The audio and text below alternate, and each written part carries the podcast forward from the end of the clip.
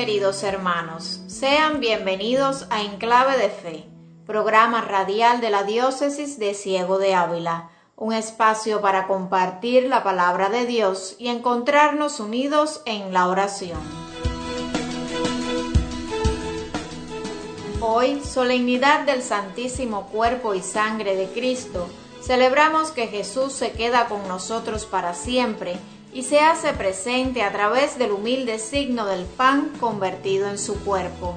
Sobre este tema nos hablará Monseñor Juan Gabriel Díaz Ruiz, obispo de Ciego de Ávila, en su mensaje. Y además del momento habitual de música y oración, tendremos nuestra sección sobre catequesis. Amor que abre sus brazos y acogida, quiero hablar del camino hacia la vida corazón paciente, amor ardiente, quiero hablar de aquel que vence a la muerte. Queridos amigos, hoy comenzamos una serie de catequesis sobre nuestra fe. En ella, Randall Pineda nos invita a preguntarnos ¿para qué estamos en este mundo?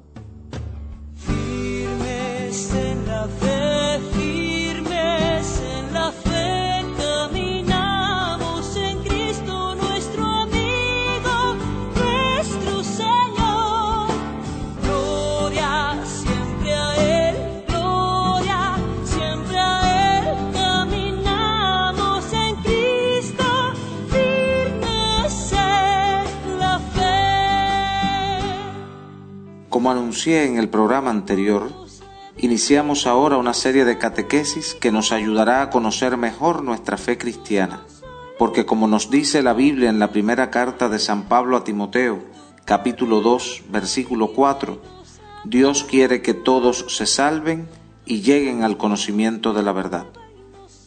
Comenzaremos entonces dando respuesta desde el Catecismo de la Iglesia Católica a una pregunta básica que a menudo nos hacemos los seres humanos. ¿Qué sentido tiene nuestra vida y para qué estamos en la tierra? Estamos en la tierra para conocer y amar a Dios, para hacer el bien según su voluntad y para ir un día a su presencia gloriosa. Ser hombre o mujer quiere decir venir de Dios e ir hacia Dios tenemos un origen anterior a nuestros padres, porque venimos de Dios, en quien reside toda la felicidad del cielo y de la tierra, y somos esperados en su bienaventuranza eterna e ilimitada. Mientras tanto, vivimos en este mundo donde a veces experimentamos la cercanía de nuestro Creador y con frecuencia no experimentamos nada en absoluto. Para que podamos encontrar el camino al Padre, Él nos ha enviado a su Hijo, que nos ha liberado del pecado, nos ha salvado del mal y nos conduce a la vida verdadera y eterna. Él es el camino, la verdad y la vida, como nos dice en el Evangelio de Juan, capítulo 14, versículo 6. En resumen, nuestra vida tiene sentido en la medida en que descubrimos que estamos en la tierra para conocer y amar a Dios, para hacer el bien y para preparar nuestro camino hacia la presencia de Dios que es amor. Venimos de Dios y a Él nos dirigimos, aun cuando en ocasiones no experimentemos su cercanía en nuestras vidas. Jesucristo, el Hijo eterno del Padre, es el camino, la verdad y la vida.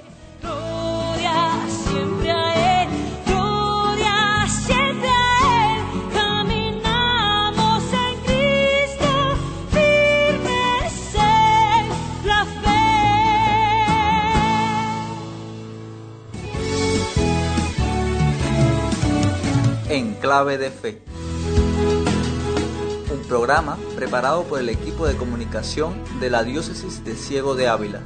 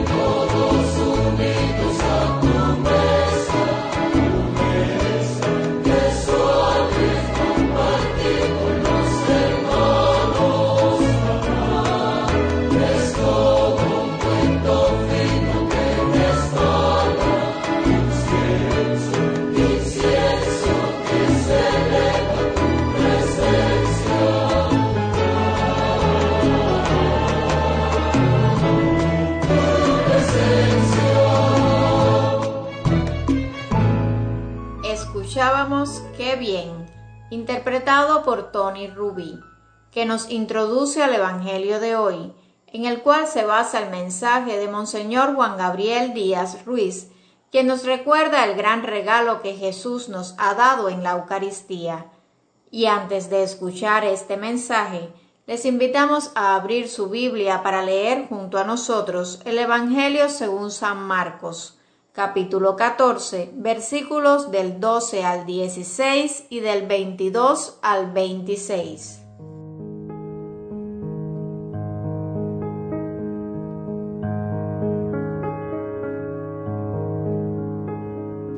El primer día de la fiesta de los panes ácimos, cuando se sacrificaba el cordero pascual, le preguntaron a Jesús sus discípulos, ¿Dónde quieres que vayamos a prepararte la cena de Pascua? Él les dijo a dos de ellos, Vayan a la ciudad, encontrarán un hombre que lleva un cántaro de agua, síganlo y díganle al dueño de la casa en donde entre, el maestro manda preguntar, ¿Dónde está la habitación en que voy a comer la Pascua con mis discípulos? Él les enseñará una sala en el segundo piso, arreglada con divanes. Prepárennos allí la cena. Los discípulos se fueron, llegaron a la ciudad, encontraron lo que Jesús le había dicho y prepararon la cena de Pascua. Mientras cenaban, Jesús tomó un pan, pronunció la bendición, lo partió y se lo dio a sus discípulos diciendo, Tomen, esto es mi cuerpo y tomando en sus manos una copa de vino, pronunció la acción de gracias, se la dio, todos bebieron y les dijo, Esta es mi sangre, sangre de la alianza, que se derrama por todos. Yo los aseguro que no volveré a beber del fruto de la vid hasta el día en que beba el vino nuevo en el reino de Dios. Después de cantar el himno, salieron hacia el monte de los olivos.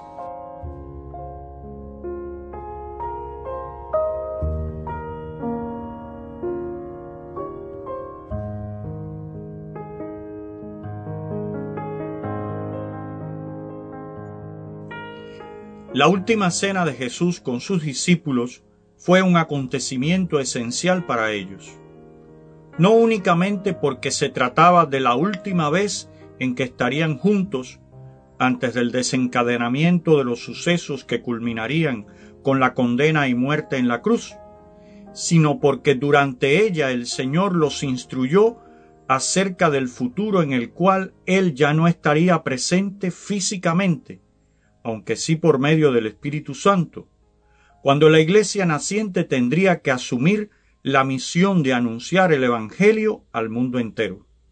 En este ámbito sobresalen dos realidades fundamentales para la existencia y la acción de la Iglesia, el mandamiento nuevo del amor y la Eucaristía, el sacramento del cuerpo y la sangre de Cristo que, unidos a la institución del sacerdocio, que hace posible la celebración de la Eucaristía, conforman las bases de la Iglesia cristiana.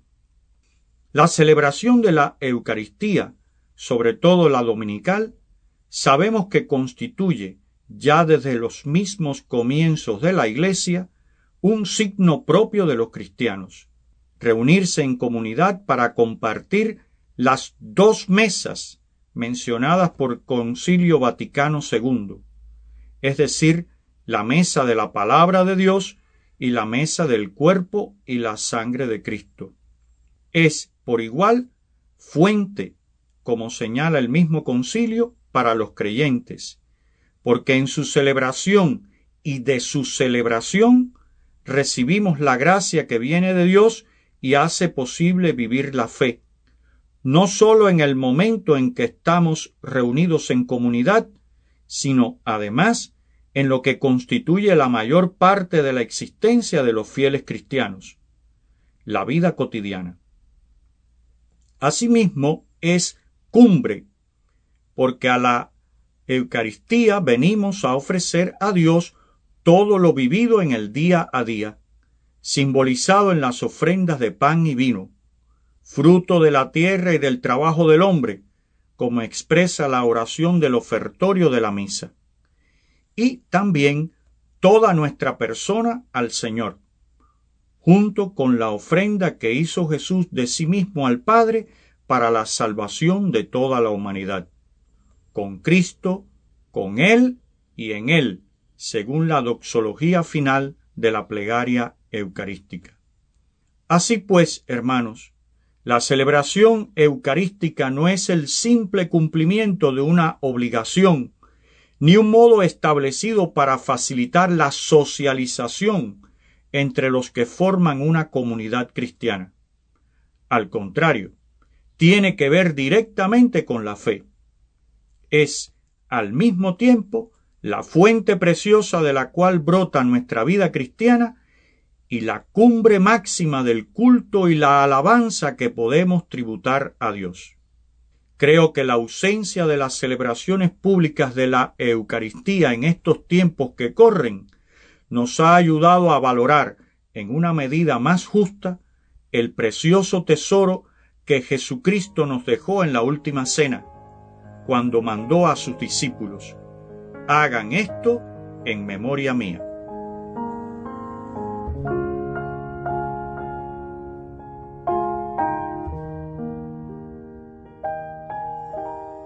Como nos recuerda Monseñor, Jesús nos ha dejado la expresión máxima de su amor, quedándose él mismo en las especies del pan y del vino.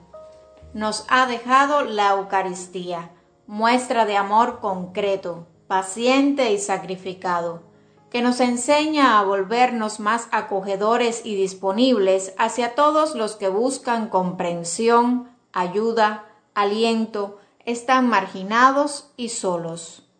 Les presentaremos a continuación la intención de oración para este mes de junio del Papa Francisco.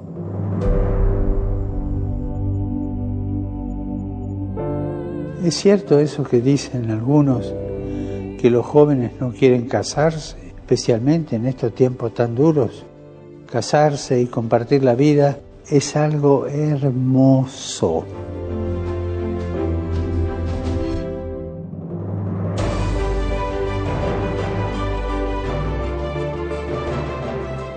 Es un viaje comprometido, a veces difícil, a veces complicado, pero vale la pena animarse. Y en este viaje de toda la vida, la esposa y el esposo no están solos, los acompaña Jesús. El matrimonio no es solo un acto social, es una vocación que nace del corazón, es una decisión consciente para toda la vida que necesita una preparación específica. Por favor, no lo olviden nunca. Dios tiene un sueño para nosotros, el amor. Y nos pide que lo hagamos nuestro. Hagamos nuestro el amor, que es el sueño de Dios. Y recemos por los jóvenes que se preparan para el matrimonio con el apoyo de una comunidad cristiana para que crezcan en el amor, que crezcan en el amor con generosidad, fidelidad y paciencia, porque para amar hace falta mucha paciencia, pero vale la pena. ¿eh?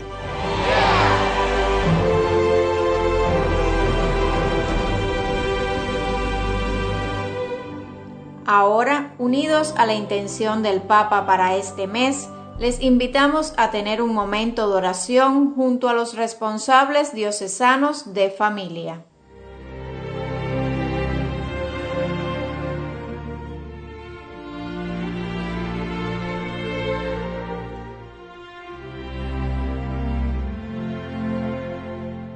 Señor Jesús, hoy te pedimos por cada hogar, el que tiene todos sus miembros y el que está dividido o separado, donde la llama de tu amor sea fuerte o débil, porque hoy la familia necesita de ti.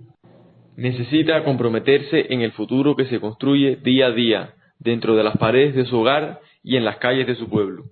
La familia necesita sentir que la educación de cada uno de sus miembros es su principal y mayor responsabilidad que tu Santo Espíritu colme a cada padre de fortaleza y sabiduría. Hoy depende de ellos el bienestar de su familia y de su país.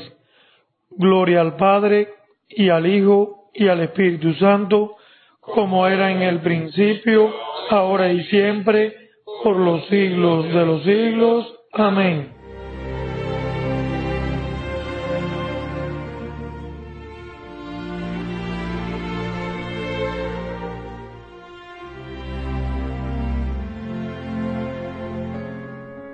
Cuando el mundo oscurece, tú eres nuestra luz. Cuando el mundo se trastorna, tú eres nuestra paz. Cuando el mundo muere, tú eres la resurrección y la vida. Eres tú la fuente de agua pura. Que salta hasta la eternidad.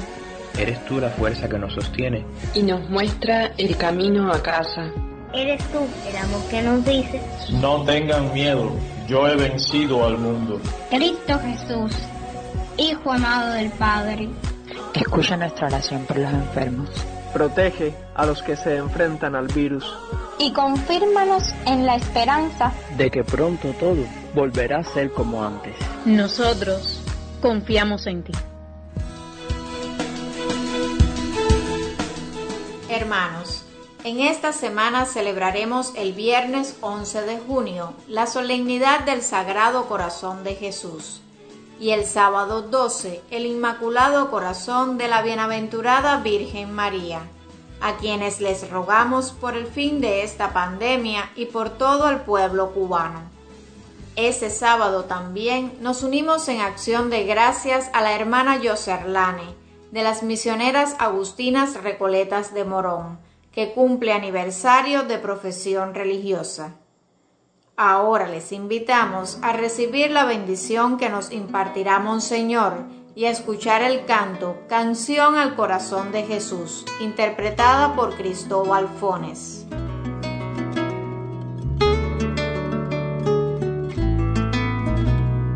Quiero hablar de un amor infinito que se vuelve niño frágil, amor de hombre humillado. Quiero hablar de un amor apasionado. Con dolor carga nuestros pecados Siendo rey se vuelve esclavo, fuego de amor poderoso. Salvador, humilde, fiel, silencioso. Recuerda que nuestro amor a Jesús se convierta en obras de caridad y de auténtica vida cristiana. Solo así daremos verdadero testimonio de Él ante el mundo. La paz de Dios que sobrepasa todo juicio, custodie los corazones de todos ustedes y sus pensamientos en el conocimiento y el amor de Dios y de su Hijo Jesucristo nuestro Señor. Amén. Y la bendición de Dios Todopoderoso, Padre, Hijo y Espíritu Santo, descienda sobre ustedes y los acompañe siempre. Amén sus brazos y acogida.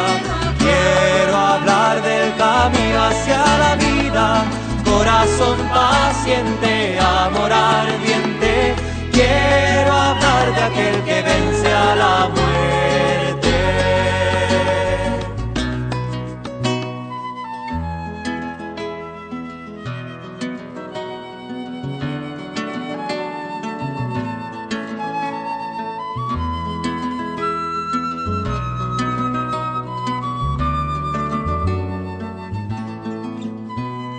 Quiero hablar de un amor diferente, misterioso, inclaudicable, amor que vence en la cruz. Quiero hablar del corazón de Jesús, amor que abre sus brazos de acogida. Quiero hablar del camino hacia la vida corazón paciente, amor ardiente. Quiero hablar de aquel que vence a la muerte. Amor que abre sus brazos de acogida. Quiero hablar del camino hacia la vida. Corazón paciente, amor ardiente aquel que vence a la muerte.